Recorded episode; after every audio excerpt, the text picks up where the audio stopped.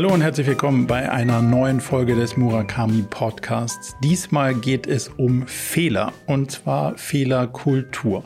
Ich freue mich sehr, dass wir es endlich schaffen, die Wirtschaft und die Wissenschaft ein bisschen näher zueinander zu bringen, denn diesmal darf ich Professor Dr. Christoph Seckler interviewen.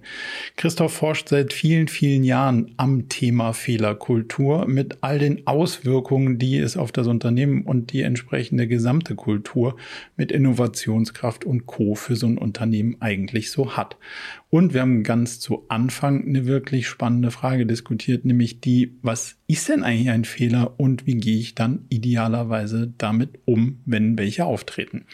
Diese und wie immer viele weitere spannende Fragen haben mich sehr bereichert und ich hoffe deshalb, es macht euch genauso große Freude wie mir. Jetzt also viel Spaß bei Professor Dr. Christoph Seckler. Ganz herzlich willkommen, Christoph. Die erste Frage ist eine ganz lockere, nämlich wie würdest du dich auf einer Dinnerparty vorstellen, wo du niemanden kennst und auch keine Agenda hast? Also nichts vor, außer einen netten Abend. Wie stellst du dich vor? Hallo, mein Name ist Christoph. Ähm, ich helfe gerne Leuten beim sich weiterentwickeln und lernen. Und ich mache das auch noch beruflich. Ich bin Professor für Entrepreneurship an der ECB Business School und äh, lerne zum Lernen aus Fehlern.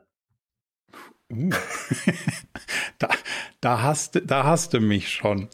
Wäre ich jetzt dein Nachbar, würde ich direkt drauf einsteigen. Und zwar wahrscheinlich mit so einer Frage mit so in die Richtung, müssen wir wirklich mehr Fehler machen, um besser zu werden?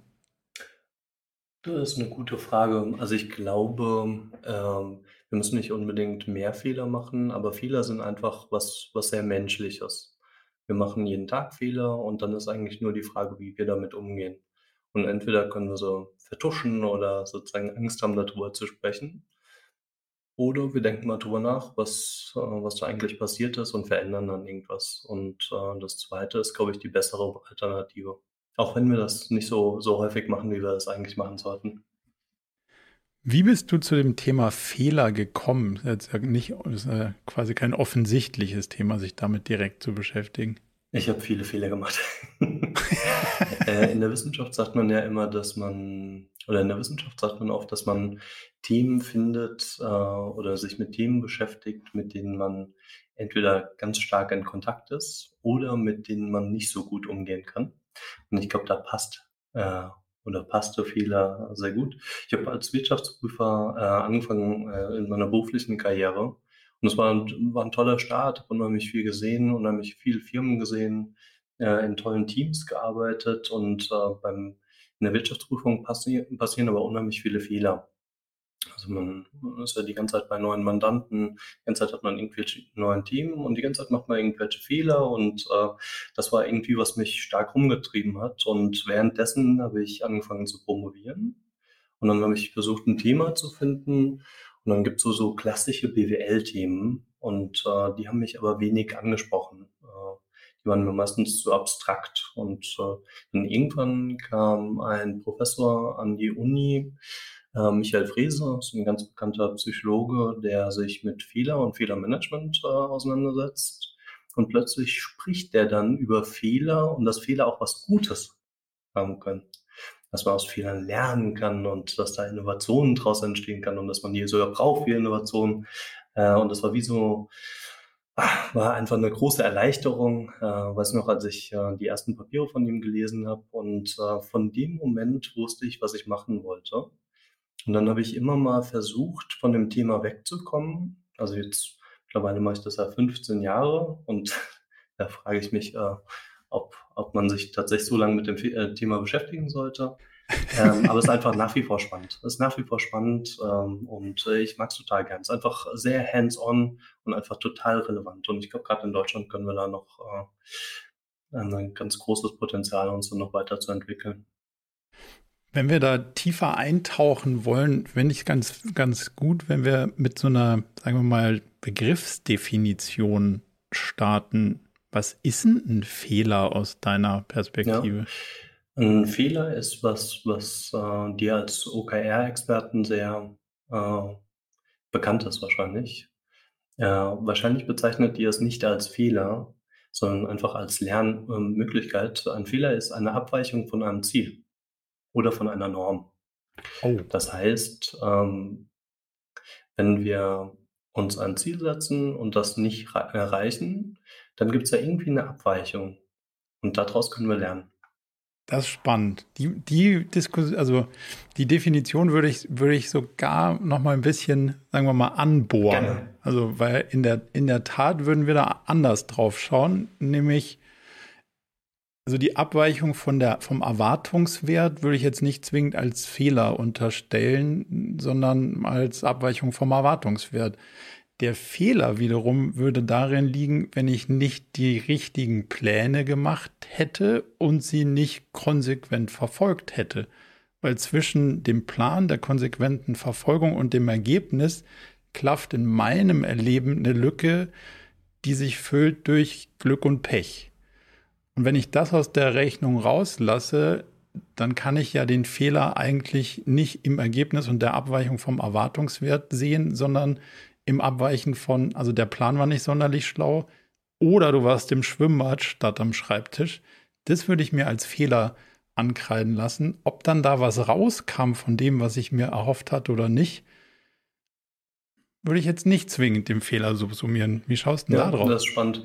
Da äh, merkt man natürlich sozusagen, dass da eine, Menge Expertise äh, in dem Bereich da ähm, äh, ist richtig. Ähm, also äh, von der Definition, die ich eben gegeben habe, eine Abweichung von einem Ziel oder einer Norm, das ist im Grunde genommen ist zu kurz gesprungen.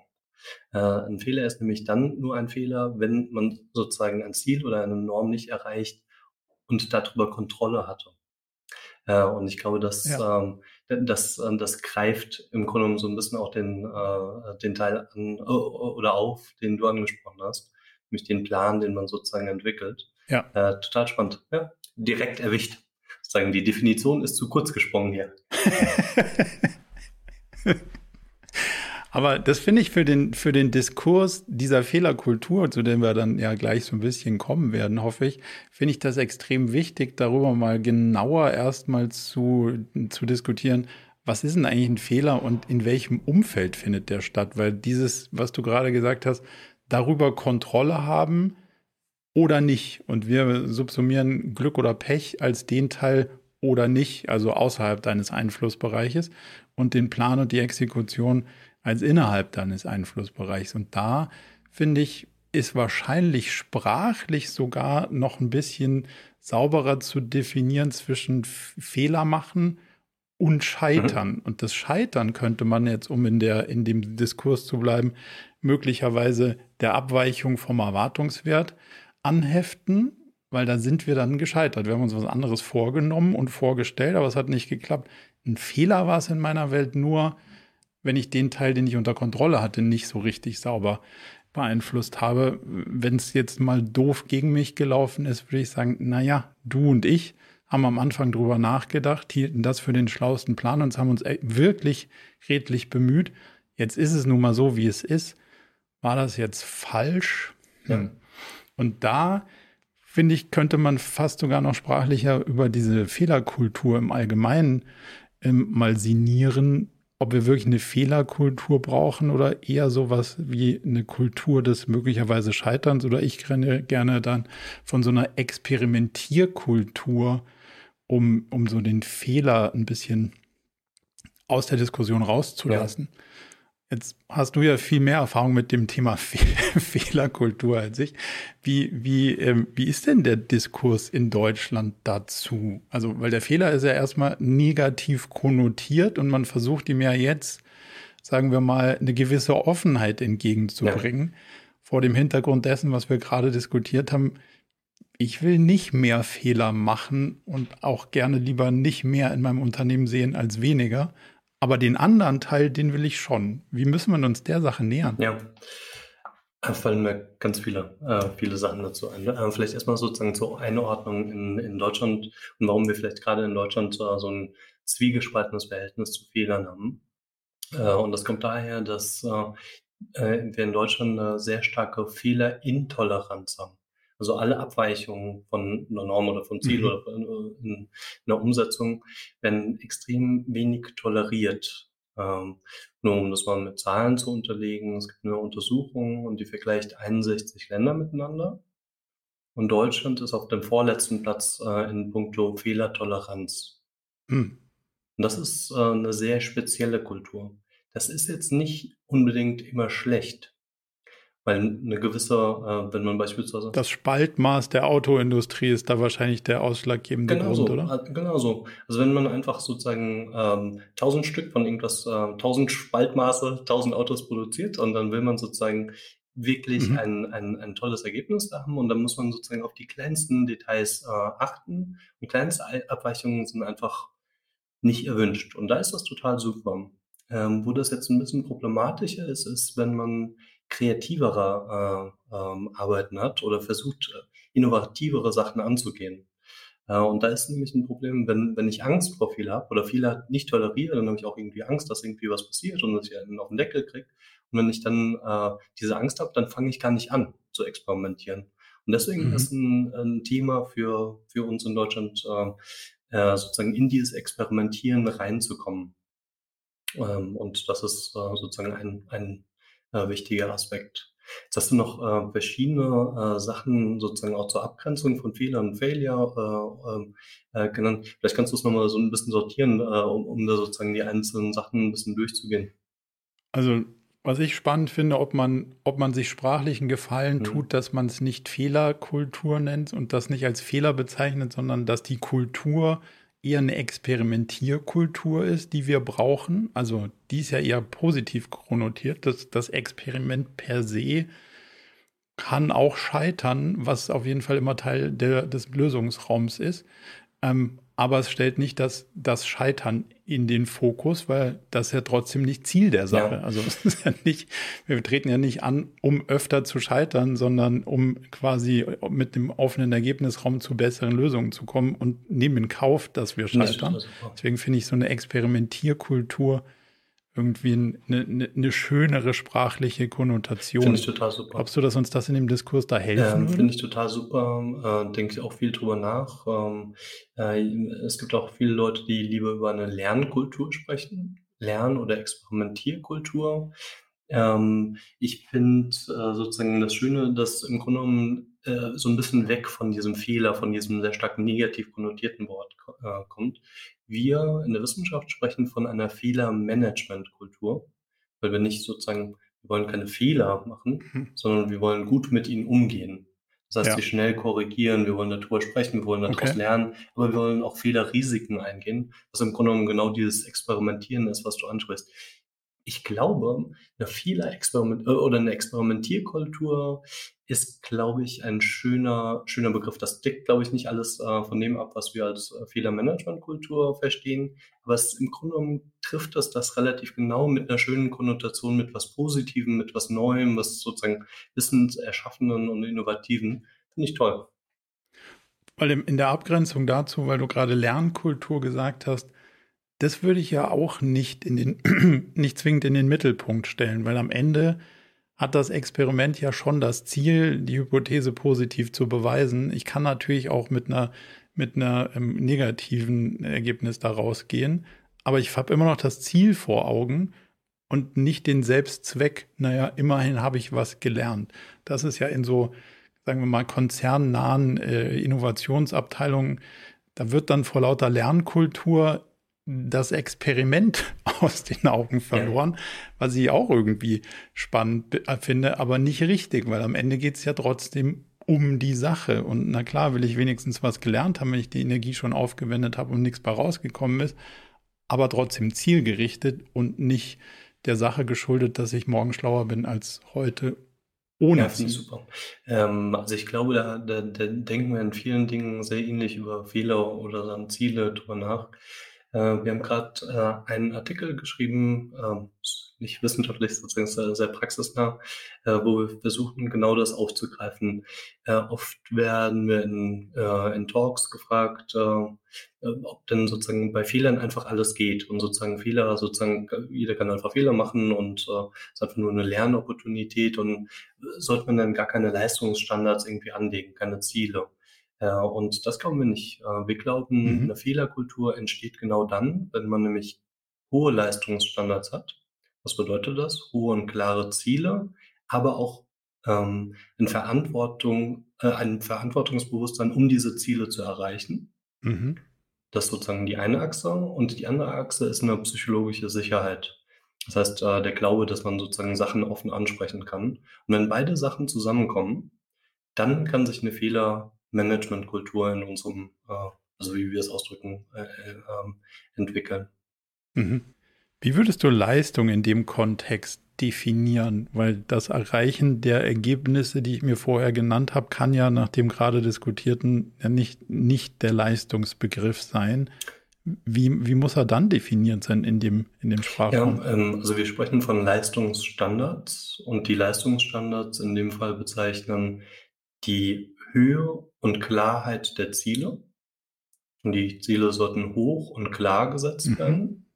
Und gleichzeitig sollten Personen ähm, sozusagen äh, Verantwortung für das Erreichen der Ziele äh, äh, übernehmen. Im Grunde genommen was sehr schön über OKRs, zumindest in meinem Verständnis, äh, aber bitte korrigiere mich, weil da kenne ich mich nicht so gut aus, ähm, äh, gut abdecken. Im Grunde genommen setzt man ja sozusagen, man, man entwickelt Ziele und sozusagen dann auch messbar überprüfbare Ziele. Und diese Ziele werden dann auch Personen mhm. oder Teams zugeordnet. Ähm, und das ist meines Erachtens eine sehr schöne Institutionalisierung, äh, um hohe, klare Leistungsstandards äh, zu etablieren. Das ist eine super Möglichkeit.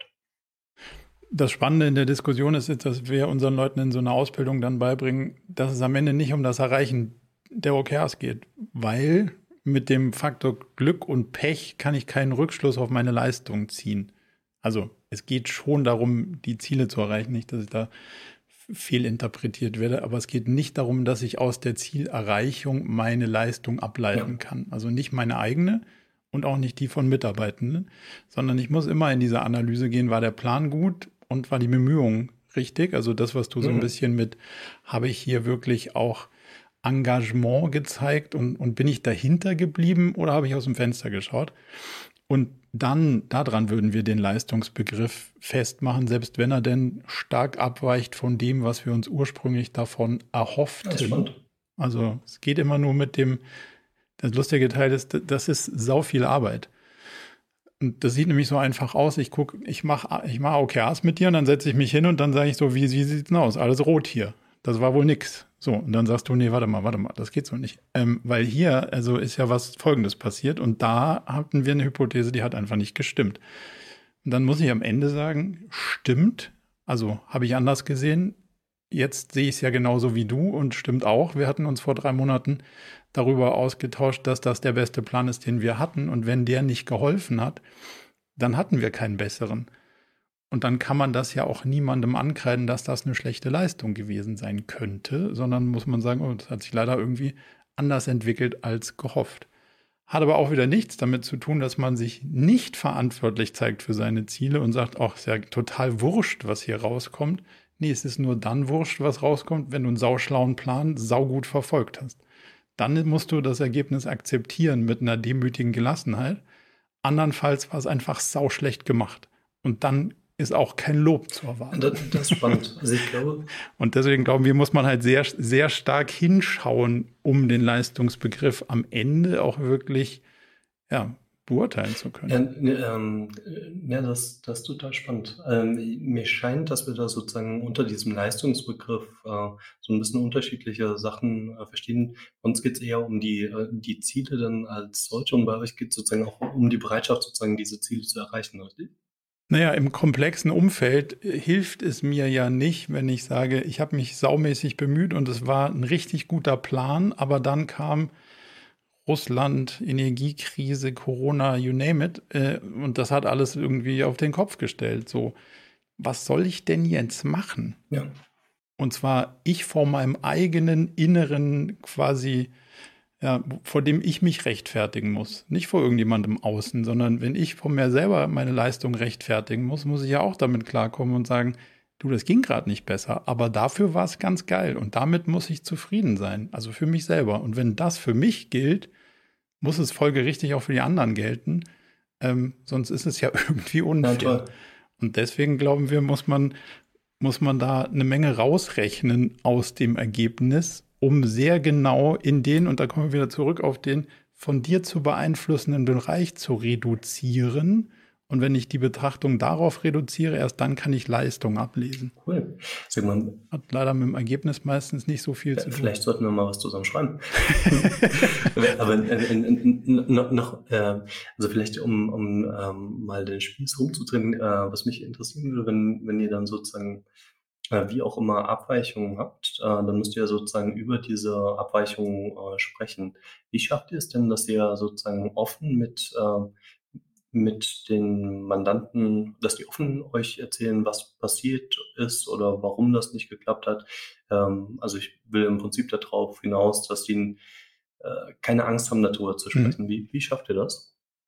Naja, also wir bringen es ihnen bei. Also wir versuchen es zu erklären und zu sagen, ja, aber das haben wir doch jetzt alle gemeinsam mehr als plakativ erlebt, dass Sachen passieren, die irgendwie außerhalb unseres Einflussbereichs sind. So, und wenn man dann da reinbohrt und sagt so, Beispiel, ich wollte meine Fahrradkette irgendwie erneuern und dann, ja, sahen die, saßen die im Laden und haben gesagt, das ist aber nett. Ähm, ah, wir glauben, du brauchst gar keine. Dann dachte ich so, erzähl mal, wieso und das auf einmal, weil sonst, äh, wenn ich nur mit dem Fahrrad auch nur in die Nähe von dem Laden komme, brauche ich eine neue Kette. Ah, nee, ist so, und ich so, ich glaube schon. Und dann sagen die, ja, aber du, wir haben auch gar keine. Und ich so, okay, das erklärt schon mal den, äh, so, das erklärt schon mal, warum ich keine brauche, aus eurer Sicht so. Und jetzt an der Stelle würde ich in die Frage eintauchen, wenn das der berufliche Kontext wäre, ähm, sag mal genau, wieso denn eigentlich? Mhm. So, und dann gibt es zwei Möglichkeiten. Naja, also, was haben wir denn für durchschnittliche Lieferzeiten auf dem Ding? Und dann sagt da vielleicht jemand, naja, so drei Wochen. Dann sage ich, okay, wann haben wir denn bestellt? Naja, vor zwei. Das hat nichts mit einer Lieferkettenkrise und Rohstoffen und so. Das ist einfach sauschlecht gemacht. Wenn man sagt, naja, wir haben sechs Wochen Lieferzeit und wir haben vor, keine Ahnung, drei Monaten bestellt, aber niemand kann irgendwas liefern, was hätten sie denn machen sollen? Fairer Punkt. So, und deswegen ist es immer nur im Kontext herzuleiten, wie das irgendwie zustande ja. kommt. Und aus den Sachen haben wir ja alle Beispiele erlebt. Ich sage das gerne in unseren, in unseren äh, Ausbildungsformaten.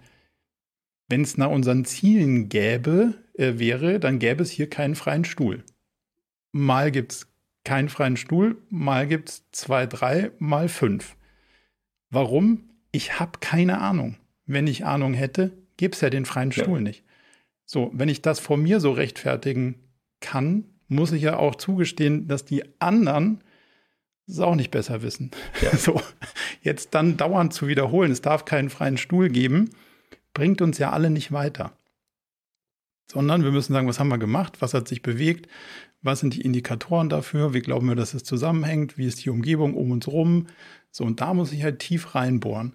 Und das macht die Offenheit sozusagen klarer, dass die Ursache und Wirkung halt sich nicht danach richtet, was ich mir wünsche, sondern halt die Realität macht, was sie will. Und jetzt muss ich versuchen, im Nachgang zu verstehen, ob die Sachen, die ich versucht habe, um die Realität in die Richtung zu beeinflussen, die ich mir vorgestellt habe, auch wirklich dahin gestupst haben oder eher nicht. Und der Prozess ist halt sau anstrengend. Und deswegen versuchen wir zwei Sachen zu machen. A, den Leuten klarzumachen, sich von dem Ergebnis zu distanzieren, was halt mhm. in unserer Kultur sau schwer ist, weil wir haben alle gelernt, es kommt nur noch aufs Ergebnis an. Mhm. Und das würde ich übrigens auch als großen Unterschied zwischen Management bei Objectives und OKRs. Management bei Objectives war, ich sage dir, was rauskommen soll und der Rest ist dein Problem und ich nenne es jetzt irgendwie von mir aus noch agil und sage, hey, du bist doch jetzt der Profi, mhm. komm, mach, dass alle Stühle voll mhm. sind. Ja, und dann stellst du fest, ging nicht. Und jetzt würde ich sagen, in der Management bei Objective-Welt ist es halt jetzt dein Problem. In der OKR-Welt müssen wir uns gemeinsam drüber Gedanken machen, was sind jetzt die Treiber dafür, dass hier alle Stühle voll sind? Und was tun wir dafür? Und dann versuchen wir es hinzukriegen und dann können wir daraus lernen, stimmt gar nicht, müssen was anderes ausprobieren. So, also wir versuchen A, dieses Verständnis hinzukriegen und B, dann dafür zu sorgen, dass du unterwegs dir immer mehrere Datenpunkte schaffst, idealerweise jede Woche, wo du aufschreibst, was ich gemacht habe, was hat davon geklappt, was hat da nicht geklappt. Und dann drei Monate später rauszoomst und versuchst Muster zu erkennen von diesen wöchentlichen Selbstreflexionen und One-on-One-Reflexionen, dann halt zu sehen, ah, hier, hier lässt sich ein Muster erkennen und das könnte ursächlich dafür sein, dass wir da eine Abweichung vom erhofften Ergebnis haben. Und wir glauben, nur daran lässt sich der Leistungsbegriff festmachen. Das ist total spannend. Und damit auch der Fehler. Das ist total spannend. Also, Fehler wäre in unserer Welt dann zu sagen, ja, hast du, hast du äh, zwei Wochen zu spät bestellt. Das ist einfach nichts. Und das will ich auch nicht fördern. Das will ich einfach nicht haben. Ja. Da endet meine Fehlerkultur auch an ja. der Stelle. Das ist total spannend. War super. Jetzt habe ich in, in eurem Artikel, wenn das der ist, auf den du ähm, referenzierst, oder die Studie, ich habe so eine, so eine eher Public-Studie gefunden, ähm, da, da, da geht ja so ein bisschen drauf ein, dass sich die meisten Chefs eine gute Fehlerkultur wünschen würden, aber selbstständig nichts dafür tun. Was müssten sie denn aus eurer Beobachtung tun, damit sie die hätten? Ja, ähm, mir ist genau richtig. Also wir haben gerade ein, eine große Studie in Deutschland gemacht äh, zur Fehlerkultur haben 1000 Leute befragt äh, in äh, verschiedenen Industrien, also in den Hauptindustrien in Deutschland und wollten einfach mal so ein, so ein Status quo haben. Wie, wie schaut es denn aus um die Fehlerkultur in Deutschland? Ja, und ähm, was, was einfach interessant war in, in den Daten war, äh, dass wenn man die, äh, die Führungskräfte fragt, wollt ihr eine gute Fehlerkultur, dann sagen natürlich immer alle, ja, super, total gut und das, äh, das wollen wir fördern und das machen wir auch total gut. Ja, und wenn man dann die Angestellten fragt, ähm, wird denn genug getan? Dann ist es tatsächlich so, dass äh, die hauptsächlich sagen, nee, eigentlich äh, glauben wir, dass unsere Chefs gar nicht so das fördern. Ähm, wir sehen das auch in den Daten. Also wenn man sich mal, äh, wenn wir, äh, wir haben die Führungskräfte gefragt, äh, wie offen sie dann mit ihren Fehlern umgehen und wie offen sie dann Fehler ansprechen. Und auch eine Frage war äh, mit dabei, ähm, ob sie dann auch Fehler schon mal irgendwie nicht angesprochen haben. Und da sagen von, äh, sagen, von den 200 äh, befragten Führungskräften 64 Prozent, dass die Fehler schon mal nicht angesprochen haben, beziehungsweise teilweise nicht angesprochen haben. Und wenn man sich überlegt, dass die einfach auch äh, Vorbildfunktionen für die, äh, für die Mitarbeitenden haben, dann ist das äh, schon Wahnsinn. Mhm. In der Finanzindustrie sind das 81 Prozent, die Fehler nicht angesprochen haben oder nur teilweise.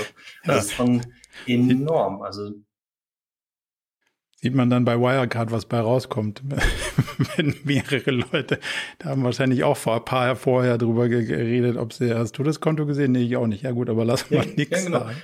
Dann kommt und, sowas und dann bei sehen raus. wir gleichzeitig, dass äh, Führungskräfte, äh, also wir wissen das aus der Wissenschaft, dass Führungskräfte sehr viel tun können. Also sie können sehr viel in ihren Teams tun. Wir können beispielsweise ähm, die Leute gut coachen, um äh, Fehler, äh, also Fehler in unserer Sprache richtig einzuschätzen, dass Fehler nicht nur schlecht sind, sondern auch äh, positive Effekte haben, dass Fehler einfach menschlich sind, um den Leuten Angst zu nehmen. Das können die Leute fördern, indem sie sozusagen anspruchsvolle äh, Projekte geben und auch mal Fehler machen lassen, weil mit Fehlern muss man auch lernen, umzugehen und so eine Kompetenz entwickeln. Äh, mhm. Und das zeigt sich auch in dem Fehlerkulturreport. Da haben wir gefragt, was denn Führungskräfte machen können. Ähm, und äh, der überwiegende äh, oder ganz viele der Mitarbeitenden sagen, wenn äh, Führungskräfte einfach mal Fehler ansprechen würden, eigene Fehler, dann würde uns das schon enorm helfen. Mhm. Was ich da immer so beeindruckend finde, ist, dass, äh, dass man durch sehr kleine Sachen eine sehr große Wirkung erzielen kann. Also ich sage einfach mal, sorry, ich weiß nicht, oder äh, habe ich, hab ich verbockt. Äh, und das hat einfach eine enorme Wirkung. Das wissen wir auch aus wissenschaftlichen Studien. Ähm, beispielsweise Amy Edmondson aus Harvard ähm, macht seit 20 äh, Jahren Forschung dazu, wie so kleine Äußerungen auf die äh, Fehlerkultur oder auf die psychologische Sicherheit im Team wirken. Und ich finde einfach jedes Mal, dass die kleinen Sachen sind, die einfach eine ganz, ganz große Wirkung haben.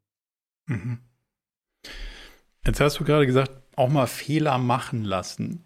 Und ähm, Ist ja ein Unterschied, ob jemand einen Fehler macht, der am Ende mit den Konsequenzen auch klarkommen muss, oder ob jemand einen Fehler macht, mit dessen Konsequenzen ich am Ende klarkommen muss. So, und jetzt unterstellen wir mal, so eine Führungspersönlichkeit müsste dann eher mit den Konsequenzen klarkommen als die Person, die sie macht, weil es möglicherweise das Unternehmen von dem einen ist und eben nicht von dem oder der anderen. Wie kann ich damit dann gut psychologisch umgehen, weil man denkt, ja, das haben vor dir jetzt auch schon zehn so gedacht und pro, also muss ich das ein elftes Mal bezahlen? Habe ich so, also kann ich nachvollziehen, dass man sagt, du Fehler machen lassen, verstehe ich aber doch nicht immer so. Wie gehe ich damit um? Also ich glaube, man sollte niemanden auf einen Fehler reinlaufen lassen. Das heißt, wenn man schon weiß, was sozusagen die, die Schwierigkeiten sind, äh, dann, dann sollte man das Wissen mitgeben. Ähm, äh, und es wird aber immer so sein, dass immer irgendwelche äh, Fehler passieren.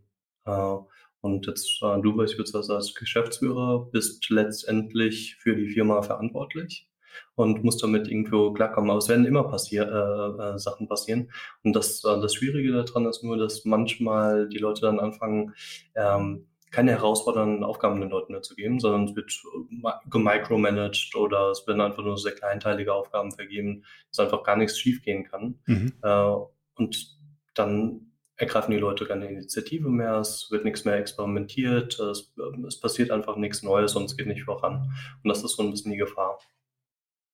Wie muss ich als Führungskraft da drauf gucken, wenn ich beim Feststellen des Fehlers erkennen würde, das wäre mir nicht passiert. Um nicht in den Modus zu kommen, den du gerade beschreibst, beim nächsten Mal muss ich es doch selber machen. Oder muss ich doch mir vorher zeigen lassen, wie sie es machen. Was ist der Reflex oder wie reagiere ich auf diesen Reflex als Führungsperson? Das ist eine gute Frage. Ähm, die, wie kann ich darauf reagieren? Wahrscheinlich einfach, indem ich erstmal akzeptiere, dass der Fehler passiert ist und äh, die, die Frage, ob er mir selbst passiert wäre, ist eigentlich irrelevant. Weil der Fehler ist passiert und es geht darum, wie wir jetzt damit umgehen. Ja. Warum, warum findest du es nicht? Also in der, in der Betrachtung der Tatsache schon. Es macht den Fehler nicht ungeschehen, da gebe ich dir recht. Aber in der Ableitung der, der sozusagen Handlung für die Zukunft nicht. Weil weil wenn ich drauf gucke und sage, das wäre mir nicht passiert, dann ist meine Ableitung eine andere als so, ja klar, hätte ich auch falsch gemacht. Wahrscheinlich. Und dann muss man ja wahrscheinlich damit auch ein Stück anders umgehen, zu sagen, ah gut, ich hätte es wahrscheinlich einen Ticken besser hinkriegen können, aber die Antwort kann nicht sein, dass ich es alles selber mache. Deswegen muss ich ja abgeben. Das ist ja so ein klassisches CEO-Phänomen die sind ja teilweise auch einfach besser in bestimmten, weil sie mehr Erfahrung haben, größeren Weitblick, mehr Leidenschaft, ist ihr Laden, weiß der Geier. Eine ganze Menge, eine ganzer Blumenstrauß aus unterschiedlichen Sachen. Und davon habe ich schon viele begleiten dürfen. Das war einfach so. Und trotzdem muss man ja auch wiederholt sagen, ja gut, es kann nicht die Antwort sein, dass ich alle Entscheidungen treffe und dass ich alles mache. Also man muss ja dann auch weiterhin, ja, so wie du sagst, bereit sein, dann trotzdem auch einen Preis zu zahlen. Ja, ähm, vielleicht ein Quick Fix ist ein Blick in den eigenen Kalender. ich glaube, ich glaub, am Ende des Tages. Äh, ja, die Limitationen. Ja, also ich meine, am Ende des Tages ist ja so, wenn wir größere Ziele erreichen wollen, also irgendwie wirklich was bewegen, dann geht das nie äh, nur alleine. Äh, das, äh, das, das braucht einfach äh, verschiedene Leute, die daran ja. arbeiten. Und das bedeutet, wir müssen Aufgaben aufteilen, wir müssen uns koordinieren. Und das ist fehleranfällig. Das ist das, wo ganz viele Fehler passieren. Aber das ist Teil des Lebens. Hast du Erfahrungen damit gemacht, Skin in the Game zu nutzen in diesen Diskussionen. Also ich gebe dir ein Beispiel. Ich habe das mit einem CEO gemacht, habe ich Marketingverantwortung übernommen und ähm, ich war mir relativ sicher, dass das, was wir da machen, funktionieren kann. Und er war sich unsicher. Er war sich nicht sicher, dass es nicht funktioniert, aber er war sich unsicher. So. Jetzt war es natürlich sein Laden, nicht meiner. Und als Berater kannst du natürlich immer irgendwie sagen, ja, lass probieren, ist total cool. das Problem ist halt, wenn es nicht cool war, dann hat er einen richtigen Schaden. So. Und dann habe ich gedacht, so, okay, gut, wir können das jetzt endlos diskutieren oder ich werfe einfach was in die Waagschale und sage, pass auf, wenn es schief geht, eine Kiste richtig teuren Wein. Weil ich glaube daran. Und das hat was Komplettes mit der Diskussion gemacht. War immer noch sein Laden. Aber ich habe zumindest mal mehr Gewicht dahinter gelegt, wo ich geglaubt habe, das ist der Weg, den ich gehen mhm. würde. Und ich, also ich setze sogar was drauf. Gibt es da ähm, Erfahrungswerte aus deiner Perspektive, dass man das wirklich anwenden kann, Skin in the Game? Ähm, was bedeutet denn da genau Skin in the Game? Das bedeutet im Grunde genommen, du hast signalisiert, hey, ich glaube. Nee, ich habe ja was zu verlieren. wirklich, dass, und ich bin sogar bereit, einen guten äh, Rotwein da drauf äh, äh, zu setzen. Hm, ich, ich weiß es nicht so genau. Also wissenschaftlich ähm, könnte ich jetzt nichts nichts äh, Sinnvolles dazu äh, sagen, glaube ich. Ähm, im Grunde genommen, du beeinflusst die Entscheidung von dem Geschäftsführer durch ähm, Skin in the Game. Und ich meine, das kann dann entweder sozusagen gut gemeint sein oder es kann auch äh, tatsächlich so sein, dass es, äh, es kann ja ein Bluff sein. Ähm, auch. Ich glaube. Aber wir haben ja beide nichts davon. Also er bezahlt ja mein Gehalt und jetzt blöffe ich ihn mit einer Kiste Wein in die Pleite. Dann habe ich eine Kiste Wein und mein zukünftiges Gehalt verloren. Also die Incentive ist an der Stelle mäßig. Es sei denn, er war vorher richtig mies, dann könnte man noch Rache unterstellen. Ja. ich glaube, so, ohne, ohne es genau zu wissen, aber so der Telep hat, glaube ich, in die Richtung mit seinem, mit einem seiner letzten Bücher so ein bisschen gedacht, das glaube ich sogar Skin in the Game heißt. Deswegen fand ich das in diesem, in dem Kontext eigentlich eine ganz, eine ganz spannende ich, Frage. Ähm, ich müsste mal da weiter drüber nachdenken. Ähm, ich glaube, es ist nur eine wichtige äh, Frage. Ähm, die Kernfrage, glaube ich, äh, die da aber sozusagen äh, für mich im Vordergrund stehen würde, wäre, äh, schafft es der Geschäftsführer in dem Fall eine klare Position zu finden und zu sagen, das machen wir oder das machen wir nicht. Weil nur wenn man sozusagen tatsächlich eine klare Entscheidung treffen kann, ähm, dann kann man auch danach matchen, ob man es erreicht hat oder nicht. Und das, was wir, was wir ganz oft in Unternehmen Absolut. einfach sehen, ist, dass einfach es wird nicht so richtig äh, entschieden und Leute haben Angst zu entscheiden, weil dann wirst du auch dann noch verantwortlich für gemacht und äh, schießt mich tot. Äh, und dann äh, Ziele setzen ist auch anstrengend und dann laviert man so ein bisschen vor sich hin und äh, ah, dann, dann schafft man es einfach nicht. Dann, dann ist immer die Diskussion am Ende war das jetzt ein Fehler oder war das jetzt eine Abweichung vom Erwartungswert oder was auch immer? Und dann, dann sagt jeder, ach nee, es war, glaube ich, gar kein Fehler und damit ist im Grunde genommen alles in, äh, in den Brunnen gefallen. Dann hat man entweder ja. äh, eine, eine Kultur geschaffen, wo man einfach sozusagen Fehler oder Abweichungen irgendwo toleriert.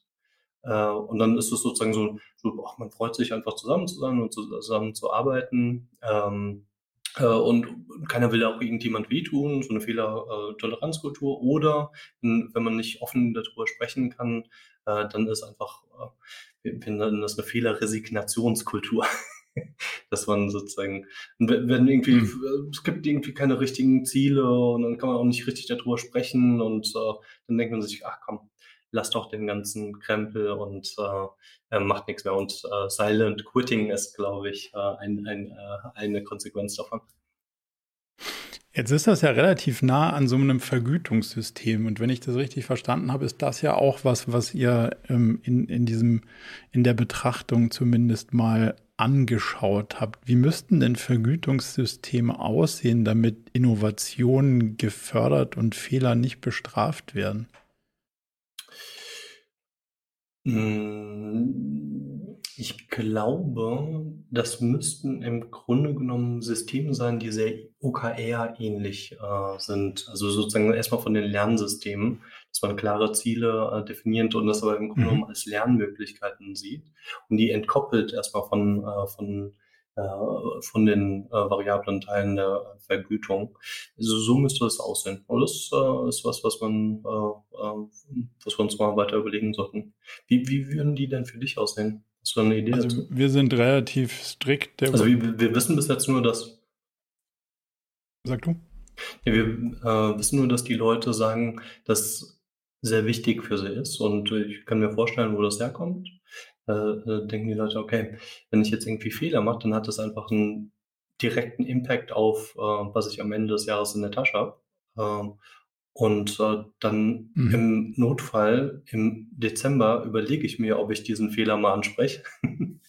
und äh, ich glaube, das ist äh, sozusagen der, der äh, direkte Impact. Und deswegen glaube ich, äh, ist das für sehr viele Leute wichtig, wie man ein gutes Vergütungssystem äh, so gestalten kann. dass äh, da müssen wir äh, mal was zu machen. Aber ich habe dich unterbrochen, Entschuldigung. Ja, das hat so eine leichte Latenz hier, das Ding. Deswegen ist da irgendwie manchmal ey, man, hat man ein, zwei Sekunden Verzögerung leider. Ähm, wir glauben, dass das Koppeln von individueller Incentivierung, also Vergütung, an der Zielerreichung von OKRs aus den vorhin diskutierten Gründen nicht funktionieren kann, weil dann werde ich immer Lowballing betreiben und sage, ah, werde gar nicht so hoch zielen, weil dann ist die Wahrscheinlichkeit höher, dass ich meinen Bonus kriege. Und, also das, das ist das eine, der eine Teil des Risikos, der andere Teil des Risikos ist, möglicherweise werde ich auch für Sachen bestraft oder belohnt, für die ich gar nichts kann. Also Glück und Pech. Und das wollen wir ja aus der Betrachtung rauslassen. Deswegen glauben wir, dass es gar keinen individuellen Anteil geben kann, der an irgendeiner Form von Leistung gebunden ist, ohne dass man richtig hart in diese vorhin beschriebene Leistungsanalyse gehen müsste, sondern wir glauben eher, dass man am Gesamterfolg partizipiert. Mhm. Also wir haben die Vorstellung von einem sehr fairen und äh, durchaus auch fixen Gehalt. Und das heißt aber auch Konsequenz. Das heißt, wenn du das sehr faire und fixe Gehalt nicht wirklich verdient hast, dann müssen wir darüber sehr ehrlich und ernsthaft reden und möglicherweise verdienst du dann gar kein Gehalt mehr. Aber wenn das nicht der Fall ist, dann ist das sehr faire und fixe Gehalt durchaus eingespielt. Und dann gibt es darüber hinaus einen Bonus, der dann aber auch erst entsteht, wenn es was zu teilen gibt. Weil man sieht ja schon durchaus eine sehr ähm, ja, weit verbreitete Kultur, wo es eigentlich gar nichts zu teilen gibt, aber geteilt wird, wie bei den Großen. Und das, glauben wir, ist auch nicht gesund, wenn äh, wie heißt das so schön, wenn das Tier verteilt wird, bevor es denn erlegt wurde. Also muss man auch erstmal was Teilenswürdiges produziert haben.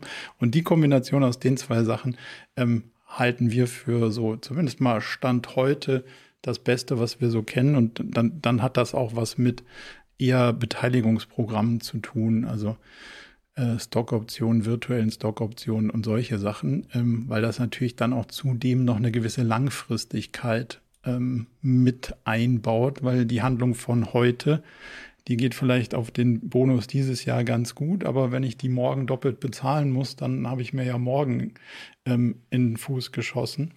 Dann mache ich es vielleicht lieber nicht. Also damit kriege ich so ein bisschen mehr Alignment of Interest und das ist das Beste, was wir Stand heute so gefunden haben in Kombination mit einer kritischen Auseinandersetzung eben mit dem Leistungsbegriff und dem, ähm, ist das Gehalt dann sauber eingespielt oder nicht. Spannend. Wenn ich jetzt, ja.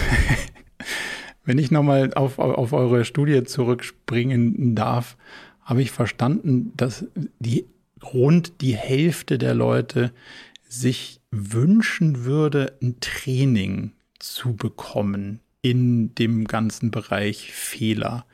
Hast du eine Vorstellung, wie so ein Training aussehen könnte und müsste? Oder ist das nicht eher eine Frage der Persönlichkeitsentwicklung? Hm.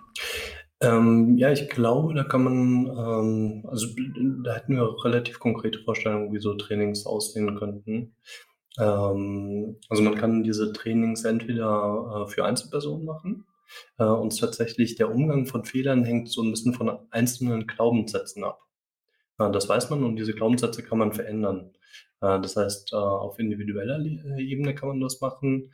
Ähm, besser ist aber noch sozusagen das mit Teams zusammen zu machen, weil sobald man sozusagen das mit einer Person macht und die kann dann potenziell besser mit Fehlern umgehen und dann kommt sie in das Team zurück und dann ist sozusagen wieder alles verloren. Und hm. für Teams kann man auch sogenannte Fehlermanagement-Trainings machen, ähm, wo man mit dem Team überlegt, wie sie mit Fehlern umgehen wie sie mit Fehlern umgehen sollten und dann Prinzipien entwickelt, so sogenannte Heuristiken, äh, die man mit den Teams entwickeln kann. Ähm, oder Normen, Teamnormen können sie auch nennen.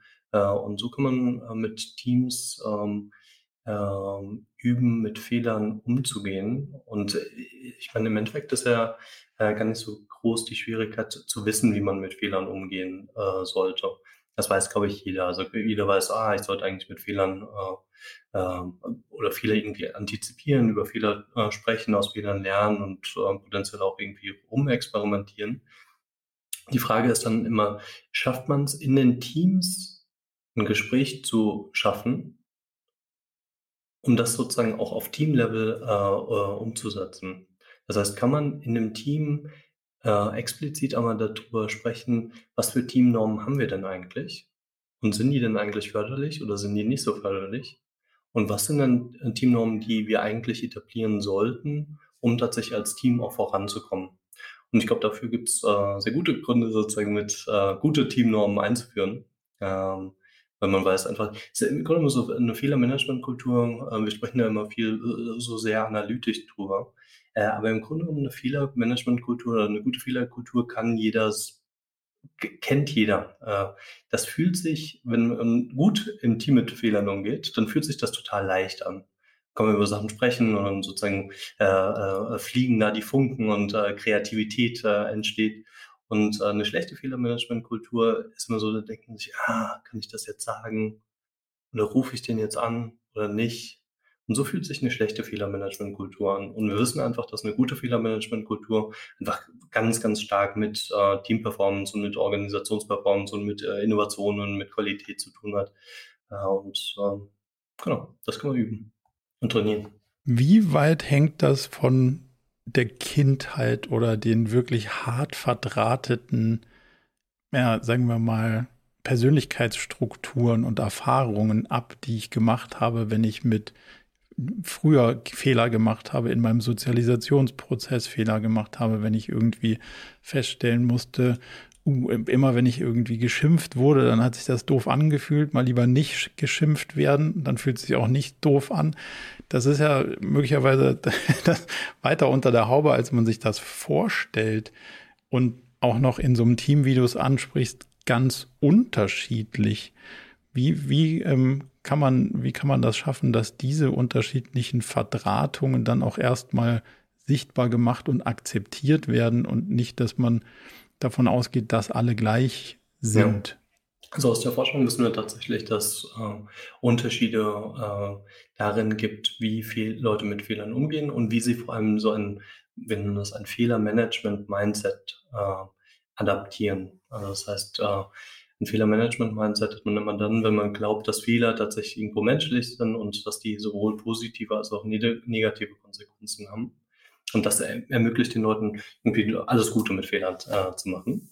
Und da wissen wir, dass, äh, dass das mit zwei Sachen äh, zu tun hat. Äh, einmal mit ähm, äh, Selbstwirksamkeit und mit Demut. Mhm.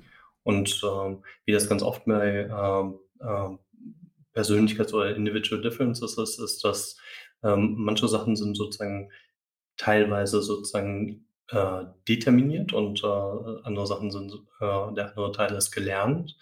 Ähm, was wir jetzt in Bezug auf Fehler wissen, ist, dass äh, jeder ähm, äh, so ein Fehlermanagement-Mindset einnehmen kann. Für manchen fällt das ein bisschen leichter als anderen, aber im Grunde genommen äh, kann das jeder. Und das zeigt sich auch schön in Experimenten. Also man kann die Leute in Experimenten primen, dass sie Fehler als Lernmöglichkeit sehen, dass sie über Fehler sprechen, dass Fehler nicht so schlimm sind und dass jeder Fehler macht. Äh, und die Leute gehen direkt in dem, äh, äh, in dem angeschlossenen Experiment viel besser mit Fehlern um und sprechen offener über Fehler und alles Mögliche. Das heißt, ähm, ähm, Fehlermanagement ist was, was sozusagen, ja, was irgendwo äh, so ein bisschen beeinflusst ist durch Hardwiring, durch, durch uh, Nature, ähm, aber es kann ganz stark genurtured werden. Es kann ganz äh, stark entwickelt werden und jeder kann so ein Mindset annehmen. Jetzt hast du gerade Demut gesagt. Das ist ja ein sauspannendes Wort und eine, also ja, quasi Fähigkeit sogar auch. Aber auch wahrscheinlich schwierig konnotiert. Wie würdest du Demut in das ganze Spiel einsortieren? Welche Rolle spielt das? also Demut spielt eine unglaublich starke Rolle ähm, beim Umgang mit Fehlern. Ähm, wir haben eine große Studie äh, gemacht, ähm, äh, wo wir uns angeschaut haben, äh, was für Einflussfaktoren tatsächlich den Umgang mit Fehlern beeinflussen. Und äh, was wir einfach herausgefunden haben, ist, dass Demut einer der stärksten Einflüsse auf äh, den Umgang mit Fehlern äh, hat. Ähm, was jetzt natürlich bei dem äh, Wort Demut, und da kommen wir so ein bisschen, haben wir den Zirkelschluss zu dem Wort Fehler, sind natürlich stark konnotiert, äh, gerade auch in Deutschland. Und Demut verbindet man oft mit Kirche, manchmal mit Unterwürfigkeit, mit irgendwie schlechtes Selbstbewusstsein. Irgendwie so, sowas hat man oft in der äh, Konnotation. Aber wenn ich in Deutsch über Demut spreche, dann, dann sind das Sachen, die mir irgendwie in den Kopf kommen. Das ist aber nicht wie Demut in der Wissen, im wissenschaftlichen Diskurs äh, behandelt wird. Da ist Demut was sehr Positives. Ähm, Demut äh, bezeichnet nämlich die Bereitschaft, sich selbst richtig einschätzen zu wollen, wertschätzend gegenüber anderen zu sein hm. äh, und lernbereit zu sein. Und wenn man sich sozusagen diese drei Bestandteile mal anschaut, dann ist im Grunde genommen, dann ist Demut so ein bisschen die Eigenschaft für das 21. Jahrhundert. Das ist nämlich sozusagen ähm, sich selbst richtig einschätzen zu können. Wir sprechen ja über viel, über Mindfulness und äh, über äh, Selbsterkenntnis und Self-Awareness. Äh, denn Wertschätzung gegenüber anderen ist natürlich ganz, ganz wichtig, um, um kollaborieren zu können äh, und Lernfähigkeit und äh, Ratschläge annehmen zu können. Das ist, glaube ich, äh, essentiell in einer schnell sich ändernden Welt. Gibt es sowas wie ähm, Tipps oder ein Protokoll oder irgendwas, was du sagen würdest, das ist das, was ich in der Analyse brauche, um mehr in diese richtige Selbsteinschätzung zu kommen. Also wie kann ich mir, mir selber helfen dabei, diese Analyse am Ende zu nutzen, um zu einem realistischen, nicht überschätzten, aber auch nicht unterschätzten Bild von mir selber, von der Umwelt zu kommen und damit natürlich dann auch mich selber in den Kontext zu setzen und dann zu schaffen, auch wertschätzender auf andere zu blicken. Gibt es da irgendwas, was du, was du gesehen hast, was gut wirkt? Es sind einfach sehr konkrete Handlungen, die mal damit zusammenhängen. Also ist beispielsweise hm, irgendwas ist schiefgegangen und dann fragt man nochmal nach Feedback. Das ist sozusagen sehr unangenehm, weil, äh, weil in dem Moment äh, will man eigentlich gar kein Feedback haben, aber sozusagen es hilft natürlich, sich selbst richtig einzuschätzen. Äh, auf der anderen Seite geht es natürlich genauso und äh, das ist, glaube ich, wichtig bei Demut. Demut ist äh, sozusagen äh, ein, eine adäquate oder die Bereitschaft, sich adäquat einzuschätzen. Das heißt, sowohl die Stärken als auch die Schwächen zu sehen. Äh, und äh, das bedeutet auch, dass man einfach sozusagen äh, mal schaut, auch bei wenn was richtig gut gelaufen ist, was sozusagen, was man selbst dazu beigetragen hat. Das ist jetzt typischerweise, die meisten Leute machen das eher automatisch. Also ich meine, typischerweise beschäftigen wir uns immer lieber mit den Erfolgen und attribuieren dann sozusagen alles Mögliche auf uns selbst, äh, was, was wir dazu beigetragen haben. Das heißt, der andere Schluss ist eigentlich der schwierigere. Aber einfach mal fragen sozusagen, was, ähm, ähm, äh, was, also nach Feedback fragen auch in kritischen Situationen, ähm, was manchmal hilft, ist auch einfach mal zu fragen, ähm, was habe ich denn für blinde Flecken? Also was sind, was sind so Sachen, die ich nicht über mich weiß, die du beispielsweise über mich weißt? Mhm. Äh, und das sind alles so, so kleine Handlungen, die man machen kann, um ein besseres äh, Verständnis über sich selbst und seine Handlungen und seine Wirkung auf andere äh, zu bekommen. Unsere Beobachtung zufolge ist die Diskussion um, um Fehler und, und diese ganze Selbsteinschätzung auch immer so ein bisschen im Rahmen von Strategien zu führen. So, weil erst wenn ich weiß, wo das große Ganze hingehen soll und wo ich den Puck hinspiele und der andere hinfahren will, kann ich ja meine eigenen Handlungen irgendwie in den Rahmen setzen und kann sagen, ja gut, das hätte ich sehen können. Ich wusste ja, wo es hingeht. Und das hätte ich nicht sehen können, weil das also war mir nicht bewusst, weil es vielleicht auch gar nicht explizit oder nicht vorhanden war. So, wenn wir auf diesen Strategielayer gucken, dann ist nicht immer, aber sehr oft gähnende Lehre oder Plattitüden vorhanden. So, also das heißt, da, da stehen meistens Sachen, die auch gar nicht so wirklich was sagen. Also wenn man BWL-Grundkurs hinter sich hat, dann kann man die meisten Sachen, die da stehen, auch antizipieren, weil sie sind immer richtig und für alle Unternehmen gut und für keins schlecht. Hat für mich nicht die Aussagekraft einer Strategie.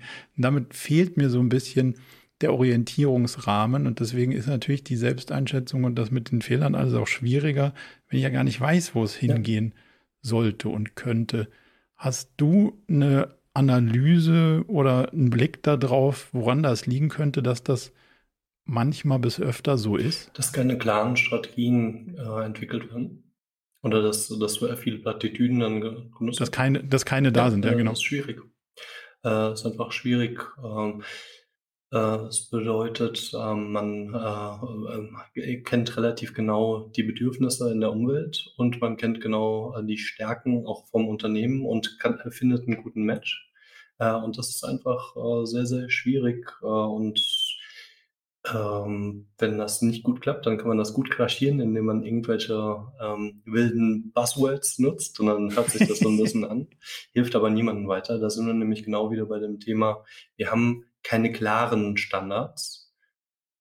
Und dann kann ich mich natürlich auch nicht orientieren. Dann kann ich meine Handlungen nicht daran orientieren. Und dann ähm, jetzt im, im äh, Bezug auf Fehlerkultur ist dann die Frage wieder, war das jetzt ein Fehler oder naja, das hätte doch auch irgendwie passen können oder wie auch immer. Ja, deswegen. Da fängt, äh, fängt der Fehler schon an. genau. kann, man, kann man an der Stelle schon, schon äh, viel, viel holen.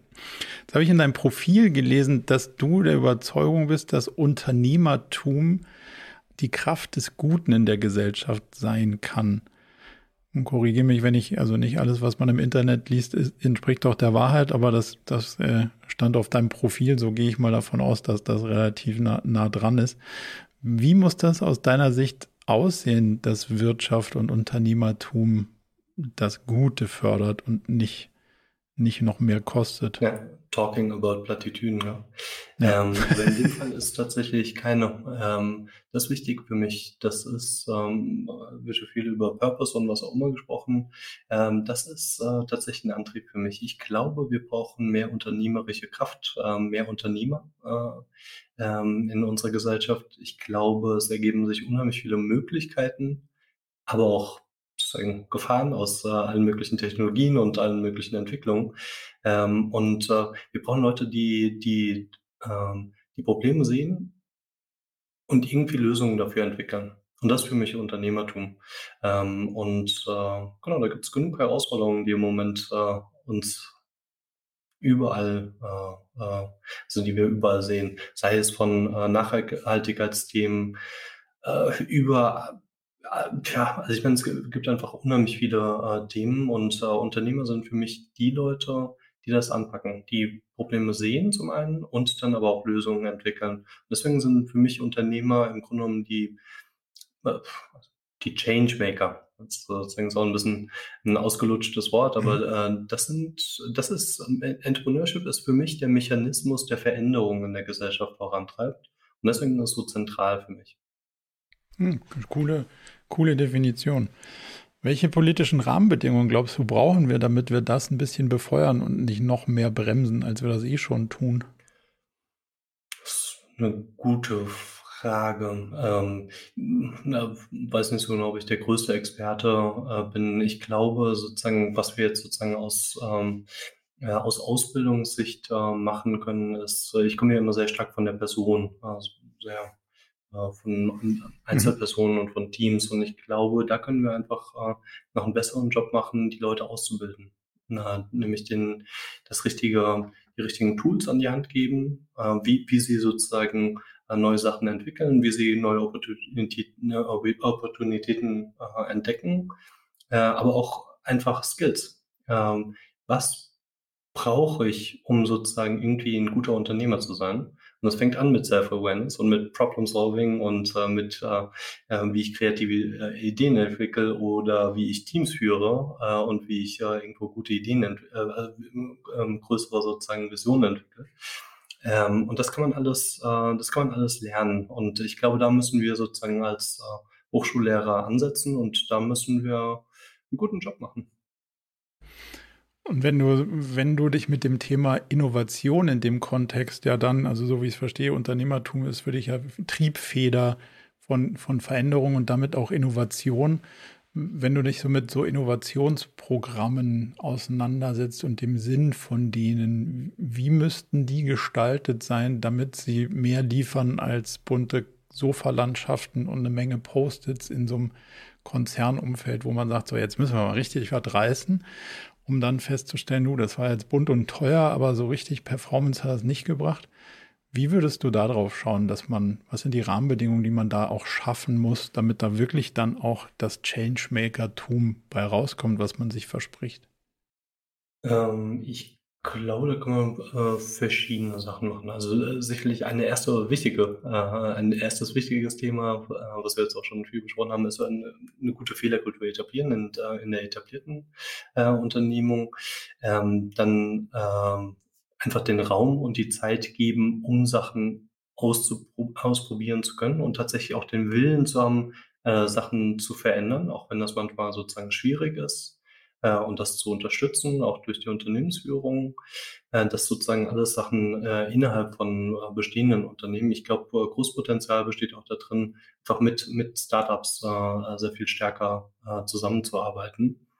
Und da im Grunde genommen aus Unternehmenssicht äh, in Portfolios zu denken und zu, zu schauen, was man sozusagen durch die Startups äh, weiter verändern kann, während man ein bestehendes Geschäft hat, äh, was, äh, was läuft.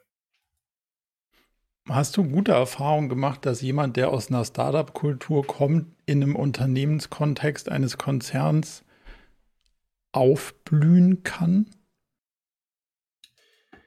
Ähm, ich kenne vor allem die anderen Geschichten. ich glaube, ich, das unter, unterstreicht Leute, meine Wahrnehmung auch. Ja, ich glaube, äh, Leute, die aus dem Unternehmerkontext äh, kommen, sind gewohnt, äh, Sachen anzugehen, ähm, äh, sind nicht gewohnt, ähm, strikte Prozesse äh, äh, zu befolgen oder äh, nicht so viele Restriktionen zu haben. Und ich glaube, äh, deswegen tun sich einfach viele, und ich glaube, es ist auch kein Geheimnis, schwer in, in etablierten Strukturen. Ähm, und ähm, genau, also es das ist, glaube ich, eine der großen Schwierigkeiten. Ich glaube, das ist auch eine der großen Schwierigkeiten in der Zusammenarbeit zwischen Unternehmen und Startups weil einfach sehr unterschiedlich agiert wird. In mhm. Startups mhm. wird sehr schnell äh, kommuniziert. Äh, äh, erwartet man, dass äh, vielleicht eine E-Mail ratzfatz sozusagen zurückkommt und beantwortet wird und dann hat man ein Unternehmen teilweise längerfristige sozusagen äh, äh, Prozesse und Genehmigungen und was auch immer und äh, ich glaube, ähm, sich da zu verstehen und äh, sozusagen aufeinander zuzugehen, ist ganz, ganz wichtig. Ähm, ja.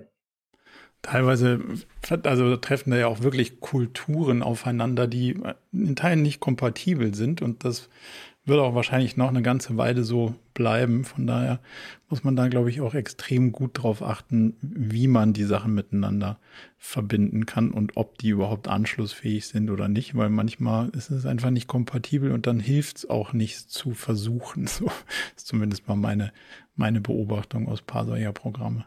Ja, ich, ich ich weiß auch gar nicht so genau, ob man das unbedingt so äh, nur versuchen sollte. Ähm, Unternehmen, bestehende Unternehmen haben ja eine ganz groß, große Stärke. Äh, die können einfach sozusagen in einer großen Stückzahl einfach sehr viele Sachen in einer sehr hohen Qualität produzieren. Die haben einfach sozusagen ähm, äh, eine, eine Opportunität für sich gefunden und können jetzt einfach äh, sehr stark liefern. Und dazu braucht man einfach äh, effiziente Prozesse.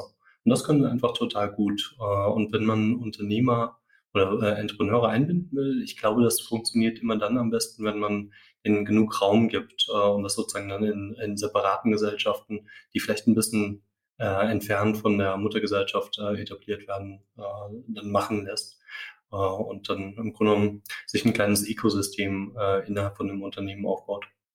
Hm.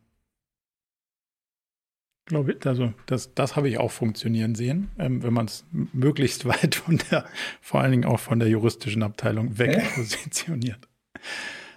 Wenn du, wenn du jetzt so ein bisschen auf neue Technologien schaust und AI und Chatbots und generative ähm, Sprachmoderne, äh, also Modelle, die die Sachen auch kreieren können, dann stellt man ja irgendwie beim dritten bis siebten Selbstversuch fest, klingt sau gut, was so ein Chatbot da produziert, stimmt nur nicht immer. Und damit wird relativ schnell dann auch so die gesamte Technologie wieder verteufelt. Der hat was geschrieben, das war falsch. Das, das taugt doch alles nix. Wie muss man jetzt als Fehlerkulturexperte, würdest du sagen, auf sowas wie ChatGTP und allen damit verbundenen gerade noch gemachten Fehlern schauen?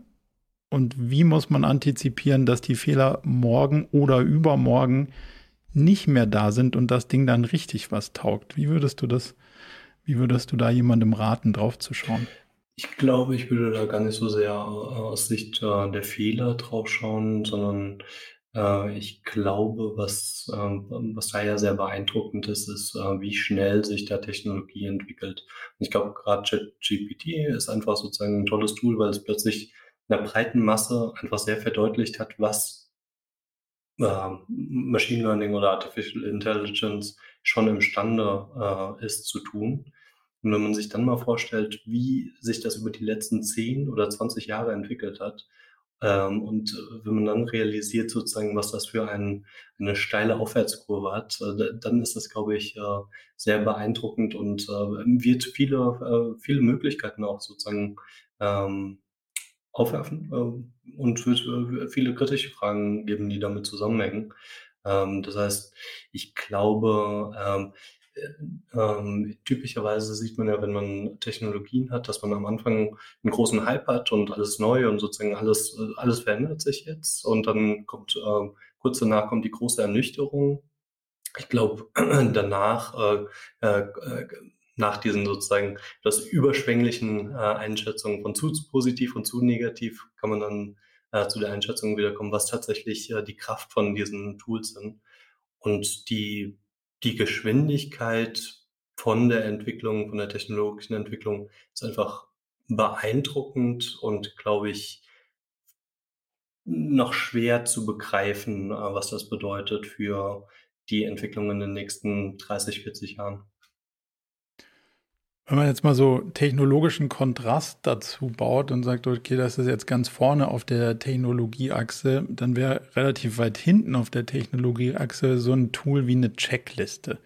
Also jeder Pilot, jede Pilotin steigt in den Flieger ein und dann gibt es eine Checkliste. Und dann muss man genau das machen, was da steht, und zwar jedes Mal wieder das Gleiche. Warum? Um Fehler zu vermeiden hat sich irgendwie in der Forschung scheinbar gezeigt, dass das sauschlau ist, um Patienten nicht zu gefährden, um keine Flugzeuge abstürzen zu lassen und so weiter und so fort. Wie schaut jetzt jemand, der Fehlerkultur erforscht und trainiert, auf so ein adäquates, aber doch auch leicht angestaubtes Tool wie eine Checkliste? Gut, schlecht zu verteufeln, zu adaptieren. Was kann ich damit noch machen? Wann ist es schädlich? Ja, ähm, also Checklisten können, glaube ich, äh, sehr sinnvoll sein. Im, Im Grunde genommen ist ja das Resultat aus, äh, aus vorherigen Malen, wenn irgendwie was schiefgegangen ist. Und äh, dann notiert man sich, okay, sollte ich vielleicht mal drauf schauen. Und ich glaube, deswegen äh, Checklisten werden oft verteufelt. Äh, ich habe es auch schon oft verteufelt, aber sie können, sie haben durchaus äh, ihre Berechtigung, wenn sie denn tatsächlich noch zu, äh, zutreffend sind. Es gibt ja dann auch viele Checklisten, die einfach keinen Sinn mehr haben und dann mhm. einfach nur noch gemacht werden, um der Dokumentation zu willen. Aber ansonsten, ich sehe Checklisten als durchaus nützliches Tool, wenn sie dann richtig eingesetzt werden. Du, du scheinst mir das ein bisschen anders noch zu sehen.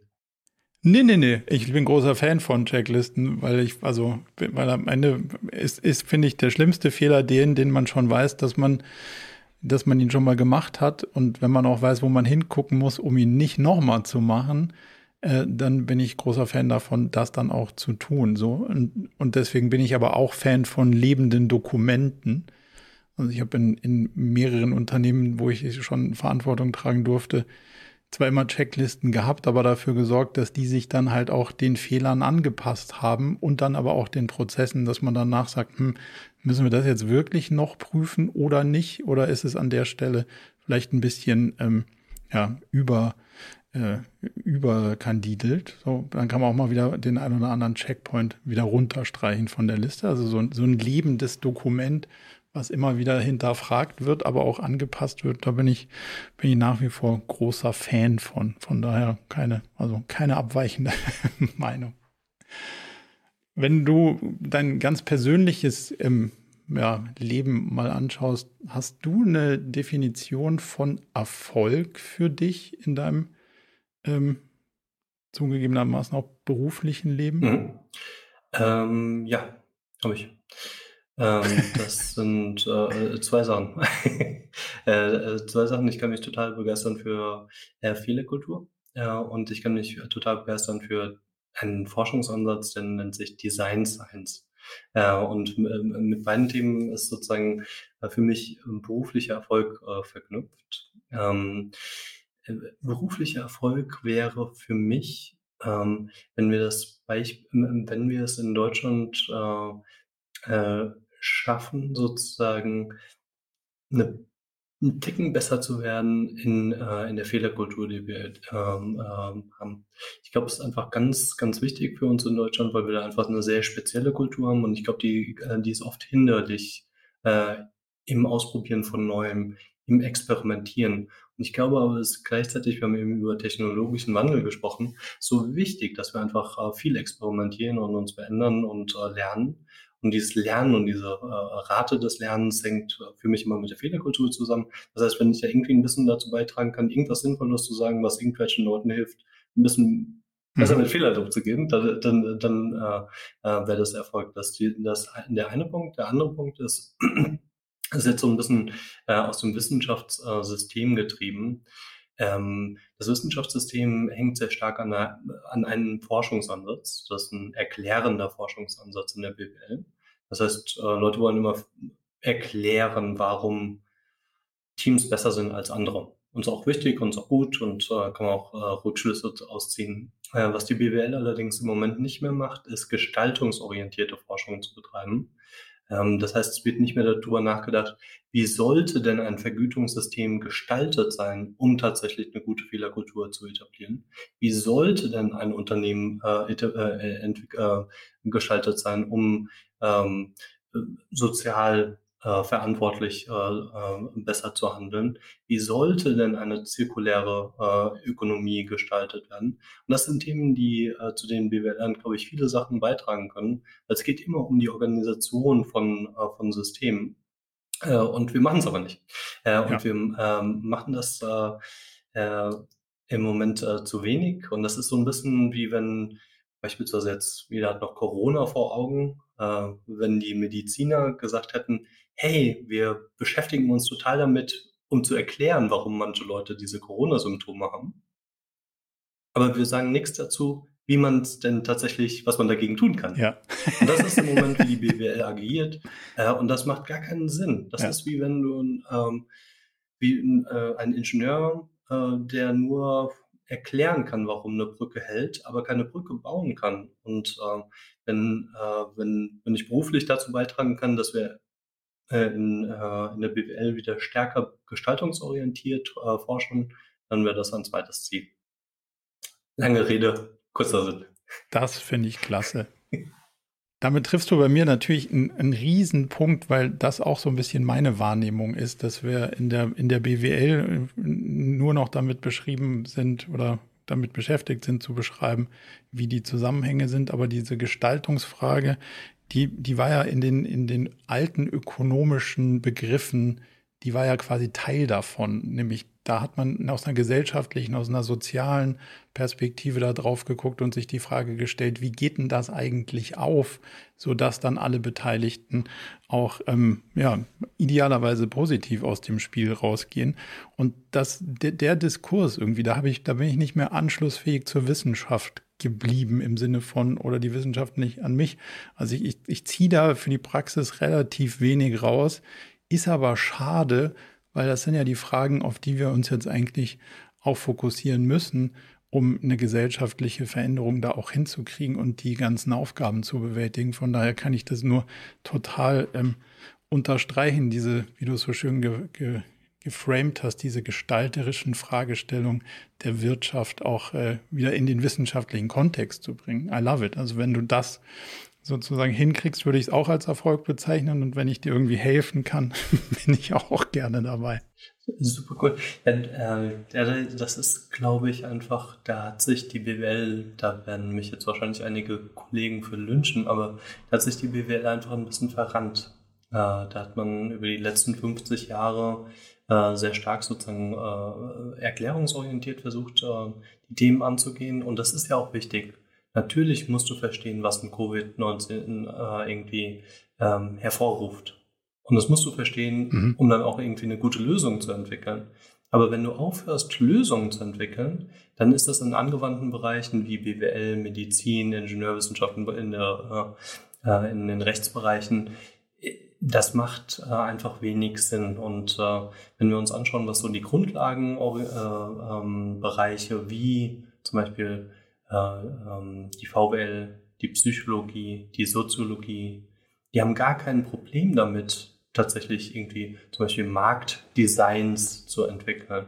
Die haben gar kein Problem damit, Trainings zu entwickeln, äh, um Leute voranzubringen und das auch wissenschaftlich sozusagen voranzutreiben. Und das macht ja ganz viel Sinn. Und äh, das ist die, äh, das hat die BWL ein bisschen verloren in weiten Teilen, nicht in allen Teilen.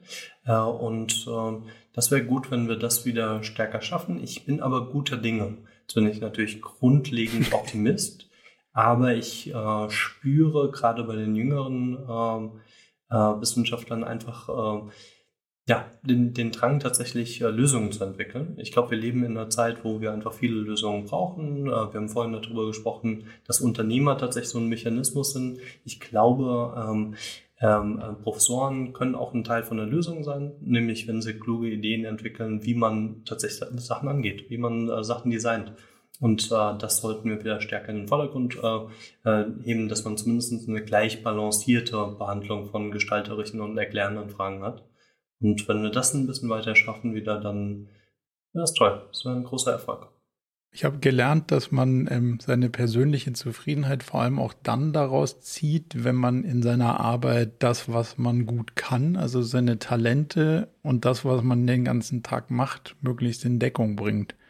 Wie viel Prozent deiner Zeit verbringst du mit den Sachen, in denen du gut bist, weil du Fähigkeiten, Stärken, Talente, wie auch immer du das bezeichnen willst, hast und die auch nutzt, im Gegensatz zu, du musst Sachen machen, die sich aus irgendeinem System ergeben, wo du sagst, meine Güte, kann die nicht jemand anders machen? Können wir die nicht weglassen? Wie ist das Verhältnis in deinem Arbeitsalltag? In meinem Arbeitsalltag ist es, glaube ich, so, dass der Job als Professor oder die Berufung oder die, die Profession sozusagen äh, als äh, Professor, das ist, äh, das, das, das fühlt sich gar nicht wie Arbeit an. Das ist äh, zu 100 Prozent das, was ich machen will. Ich will Leuten helfen, sich weiterzuentwickeln und äh, das kann ich äh, jeden Tag. Und das kann ich in, in dem, äh, durch äh, Vorlesungen, durch Seminare, äh, das kann ich in der Zusammenarbeit mit den Doktoranden, ihnen weiter zu helfen, Ideen weiterzuentwickeln. Ähm, das kann ich in Zusammenarbeit mit Unternehmen, wenn sie äh, versuchen, ein bisschen besser mit Fehlern umzugehen.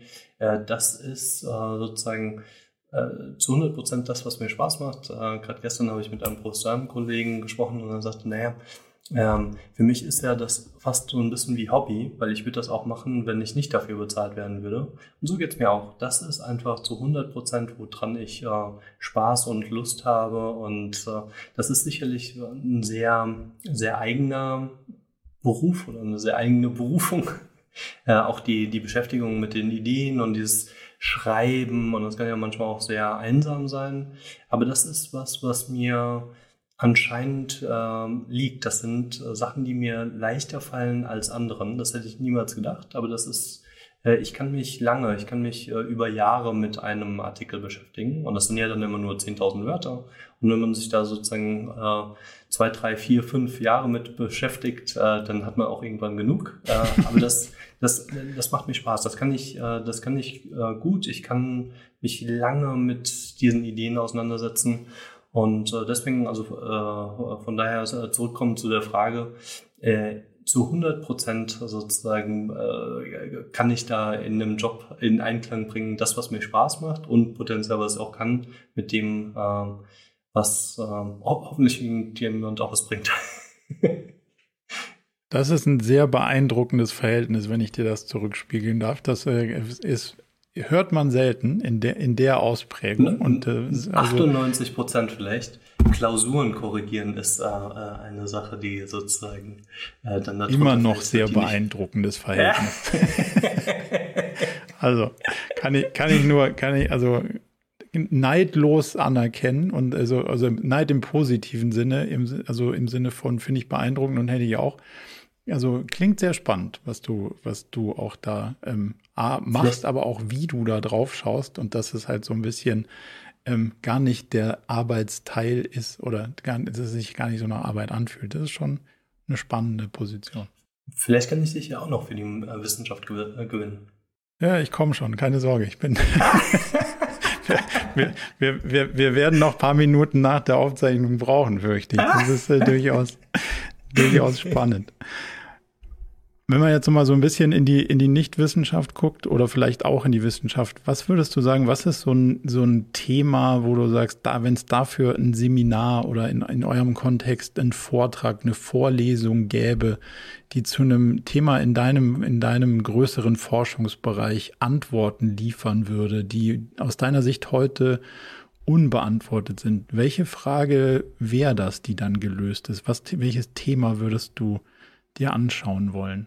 Ja, und mir geht es gar nicht so sehr um ähm, Erklären der Welt äh, und irgendwie eine Frage, die ich dann sozusagen da vorne dozierend irgendwie äh, löse. Ähm, was ich gerne äh, machen würde, wären ähm, Seminare oder Kurse, um äh, Charakterstärken von Führungskräften zu stärken. Ähm, es gibt einfach sozusagen mhm. Charakterstärken und Tugenden, äh, die man weiß, die sozusagen äh, die, die man auch äh, entwickeln kann. Und ich glaube, ähm, da würde ich gerne Leuten helfen, sich systematisch weiterzuentwickeln. Ich glaube, das ist äh, wichtig. Ich glaube, gute Führungskräfte sind wichtig, weil äh, immer wenn sozusagen irgendwo Veränderung ist, dann braucht man irgendwo gute Führungskräfte, die äh, im, im, Endeffekt äh, vielleicht auch mal eine gute Entscheidung treffen. Und äh, was macht eine gute Führungskraft aus? Äh, das ist natürlich äh, Wissen, das sind kognitive Fähigkeiten, das sind auch Verhaltensweisen. Äh, aber das ist auch sozusagen äh, Einstellungssachen und bei Einstellungs- und Verhaltungssachen, äh, da, da spielen stark ähm, Charakterstärken und Tugenden mit rein. Und äh, das würde ich gerne machen. Wenn ich meinen Therapeut hier quasi zitieren würde, im, in voraus einem Gehorsam würde der sagen, das ist schon gelöst. Das nennt sich Psychotherapie. Ja. Zumindest der Teil, wo es um das Verändern der oder das Herausarbeiten der charakterlichen Stärke geht. Aber ähm, es braucht wahrscheinlich mehrere Wege nach Rom. Von daher finde ich das durchaus spannende, spannende Betrachtungsweise. Ja. Welche Bücher, Podcasts und Talks, TED Talks, Videos, würdest du sagen, haben dich in letzter Zeit so begeistert, dass du sie oft empfohlen und oder verschenkt hast? Und welche Bücher zum Beispiel haben dich in deiner Kindheit geprägt? Puh. Ähm, gute Frage. Äh, lass mich mal eins nach dem anderen. Also was ich äh, was ich ganz toll finde, sind die Bücher von Adam Grant. Adam Grant ist ein äh, Wirtschaftspsychologe in Wharton, der es einfach schafft, äh, wissenschaftliches Wissen ganz toll zu verpacken, dass es einfach Spaß macht, diese Bücher zu lesen. Also das, das sind Sachen, die ich gerne lese, die ich gerne äh, äh, auch verschenke. Äh, das sind Sachen, ja, ein Buch, was ich tatsächlich auch äh, gern verschenkt habe, äh, tatsächlich bei wissenschaftsnäheren äh, äh, Freunden, äh, ist von ähm, Kahnemann, Thinking Fast and Slow. Schnelles Denken, mhm. langsames Denken, äh, finde ich auch toll. Also im Grunde genommen äh, alle Bücher, die gut fundiert sind in wissenschaftlichem Wissen und einfach wirklich praxisnah äh, einem im Leben weiterhelfen. Das sind Bücher, die ich äh, gerne mag und die ich auch gerne verschenken mag. Die ganze Ecke ist sowieso faszinierend. Also Kahnemann, dann irgendwie hängt ja noch der, der Taler. Das, das ist ja irgendwie so eine, eine ganze Crowd, die ja. irgendwie da mehrere sehr faszinierende Bücher geschrieben hat, diese ganzen verhaltensökonomischen Perspektiven. Also fand ich auch wahnsinnig faszinierend, hat mich auch groß begeistert, muss ich zugeben.